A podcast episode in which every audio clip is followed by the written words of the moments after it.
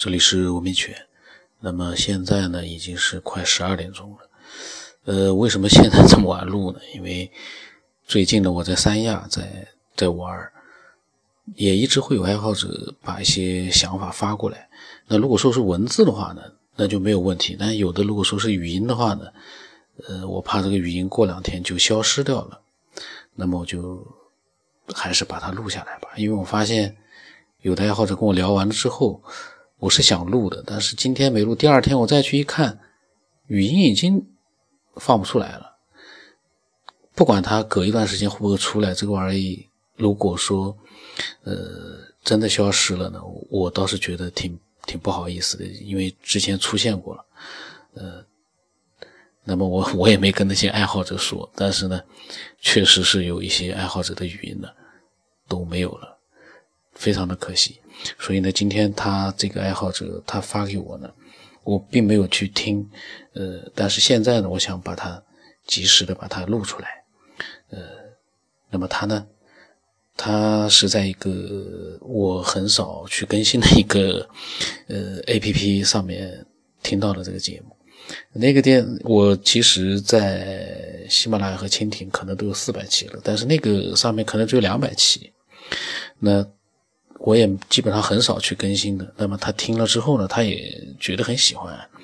呃，他觉得呢，他说他觉得很多理论啊都是通过易经推理出来的，科学呢无法解释，那玄学呢就会补充。那么他说他也是通过一系列的事例跟佛道结缘。那他说他的。这个通过故事呢，它会延伸出很多的未解之谜。然后下来呢，就是他的语音。那我我还没有去听，现在呢，我听一下。我这个语音呢是有点点放低了，因为呃，我舅舅呢在另外一个房间，我怕呢吵到他的这个这个睡觉。先讲讲我那个二零二零零几年在新疆那个发生那种。就是，哎，算是鬼压床的那个事情。当时夏天的一个中午的中午放学，然后在回家睡午觉的时候，然后有半个小时的午休时间，完了之后躺在床上，刚躺下没五分钟，就突然清醒的状态，就发发现就是说手脚不能动了，好像就是灵魂脱离肉体。在往下坠落，就是那种感觉，身体有东西往外正在往外挣脱，但是手脚都无法动弹，那种状态啊，很恐怖，而且很无助。最后挣脱了有个一两分钟吧，完了之后就慢慢醒过来了，手脚都能动了。然后当时对这个不理解，然后啊。当时就到网上去查一些资料啊，去研究这方面的。然后，那算是我第一次介入那个灵异事件嘛。然后完了之后，到了二零一五年，然后我妹妹出现那种精神分裂的状态。我们也是相信医学的，但是中医西医我们都一起来做这个事情，然后检测呀，然后各种的按照医生的疗法来一起做，中西药一起吃，但是没有效果。然后最后请请了，哎呀，请了就是成都的四川成都峨眉山的道姑来调理了一下。当时没有抱到多大希望，觉得这个事情，啊，也就是因为有经历了，也请了一些内行人来做。但是最后，但是这个道姑她还是有能耐的，但是做完之后就有效果，然后那个效果很明显。当时我在二零。零三年就已经有启蒙了，对这方面已经感兴趣了。完了之后，就在网上一直去呃学习啊找啊。完了之后，也认识了一些这个道家，然后北京的一些老师嘛。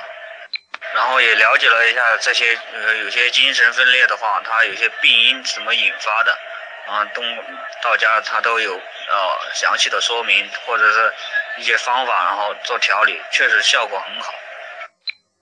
它完全就是有些科学的话无法解释这这个东西，然后但是玄学，呃，它基本上能做辅助，甚至是有些嗯，就是理解不了，但是他可以通过一些，哎，很简单的原理告诉你这个事情的起因、经过、甚至结果、调理方法。在道家有一句话叫做，肯定很很很很少人听过这句话，啊，有人说成功乃失败之母，啊，但是道家有句话叫做玄学乃科学之母。我也一直看那个霍金呢，他的那个他的世界，那就是说宇宙理论，关于那个外星文明的话，基本上生命的起源。它其实是某一个点，是宇宙中银河系的一个标本的一个点，完了之后在那里繁育。但是外星人比地球的演变过程要快了不知道多少倍，他们的发展历程比地球上的演化速度要快。完了之后，他们就是说已经不局限于在那个合适的点上繁衍了，他们已经是扩张到宇宙的任何角落了。然后他们也不需要所谓最初的时候那种生态环境了，因为他们的宇宙飞船已经可以自供自给了，他们的科技已经达到任何一种程度了。完了之后，他们可以在任何一个只要有基本能源，最后是他们可以穿越银河系，然后到世界的宇宙的某个角落。完了之后，在某个星球内部定居。完了，可以只要有足够的水跟。啊，矿矿产，它就可以源源不断的自我进行提供，完了之后，呃，可以提供自己所需要的一切物质。关于那个光速的话，就可以回到 回到未来。其实这次我们在福建福建的那个临水宫，就是道家道场，然后举办了一场仪式，因为这个仪式是。清朝时期就已经断代了，然后到今天已经断到几哎有有将近一百多年了。完了之后，今天来做这场仪式，就是说就是说道家的人神，然后宫位的那种，然后主持仪式，然后授权啊。在这次在授权仪式上，有很多通灵的师兄看到了，就是说整个仪式过程中有神灵世界，就是说。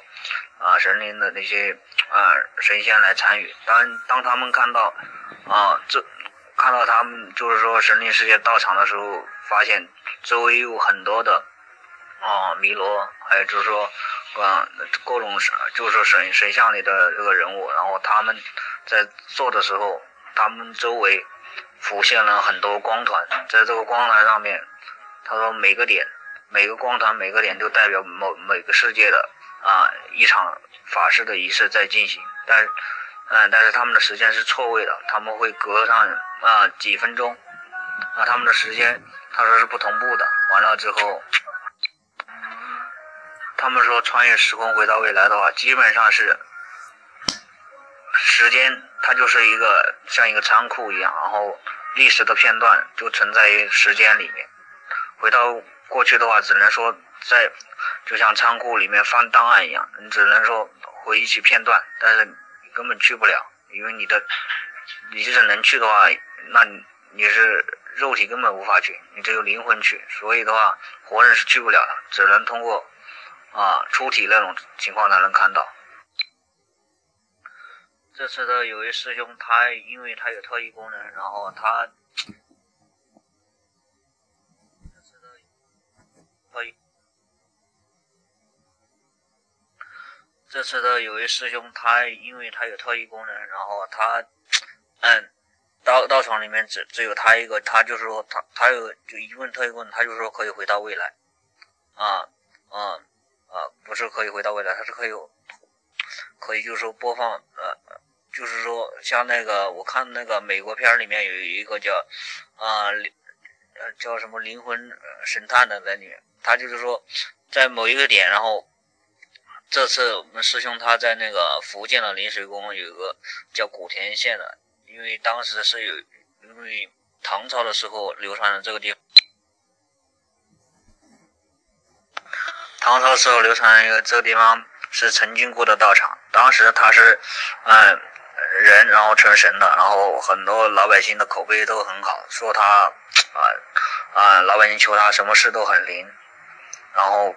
他就通过这个历史这个点，然后通过就是说时间进行回放，回放到陈金姑出生啊，然后到长大到结婚，然后发生了历史演变啊，然后最后成神成仙，然后。他呢说到这里呢，他其实没讲完，但是他就没有讲了。呃，我不知道是为什么，我也没有问他。那么我到时候录完了之后，我来问问他吧。因为他提到了一个，呃，道家它具有一些特异功能，那么也提到了看到了一些神仙，但是这个不知道是真的还是假的。呃，从我的角度来说呢，我是有一点点怀疑的。但是我不能因为我的怀疑就说他讲的都是假的，因为他干嘛要跟我说假的呢？可是呢，从我的认知来说呢，我也觉得感觉有点，呃，难以置信。然后他也提到了一些他的对于一些呃各种各样的一些想法，我觉得真的是蛮厉害的，挺好的。那另外一个呢，嗯。有很多人加了我之后，我之前也讲过了，就是最好是比较完整的呢去讲述一个自己的经历或者是想法，千万不要讲到一半，你觉得说，哎，怎么我讲了一半，他怎么都没反应呢？我不讲了。那其实如果这样子的话，那我录节目录到一半，我在想，我录了干嘛？这帮人也没有人 反应，也没有人回复，我录它干嘛？呃，当初最早的时候。一个听众都没有，我是在自娱自乐。